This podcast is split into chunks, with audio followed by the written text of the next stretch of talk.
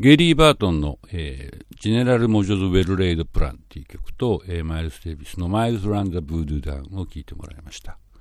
まあ、あの、マイルスの音楽はどっちかっていうと、ブラックミュージック、ジェームス・ブラウン的な部分が多いと思うんですけども、えー、まあ、当時はね、あの、マイルスがロックに影響を受けたなんて言われてたみたいですけど、今、今聞くとやっぱりむしろ、えー、ファンクの影響の方が大きいかなって気はしますよね。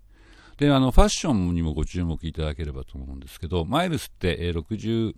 67年ぐらいまでは完全にあのスーツを着ててね、イタリアンスーツで、えー、マイルスだけ蝶ネクタイみたいなね、感じですごく、えー、スタイリッシュだったんですけど、逆にスタイリッシュにここではなりまして、非常に派手な服を着るようになりましたね。で、この後マイルス、もともとすごくおしゃれな人だったんで、まあ91年に亡くなるまで、えー、本当に当時の、その時代時代の最新のファッションを、えー、最後の方は日本の、えー、デザイナーが好きだったみたいで、一世三宅とかね、あと佐藤さんっていう人の、えー、ファッションよく着てましたけども、まあ、非常におしゃれな人だっていうことが、えー、わかるかと思います。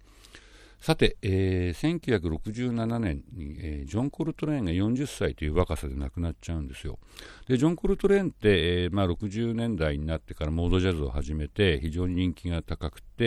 で、その後、えー、65年ぐらいからかな、えー、かなりフリージャズに接近してですね、えー、まあ、フリージャズが好きな、え、ファン、あるいはフリージャズのミュージシャンにすごく尊敬されてたんですけども、え、まあ、肝臓を悪くしてですね、え、67年に、えー、肝臓がんで亡くなってしまいます。で、えーと、最後の方激烈な演奏をずっとやってて、えー、ただ、亡くなる年になると、まあ、ちょっとやっぱり体力的に問題があったのかもしれませんけども、あまりライブやらないで、ほとんど、えー、スタジオ版で、それも、えーと、その前の年ぐらいまでに比べると、結構静かな感じの、え曲をやるようになりました。えー、この曲はラシッド・アリっていうドラマーとのデュオなんですね。だからテナーサックスと、えー、ドラムしか聞こえてきません。え、最初にチランってあの筒が鳴ったりしますけども、えーまあ、基本的には完全なデュオです。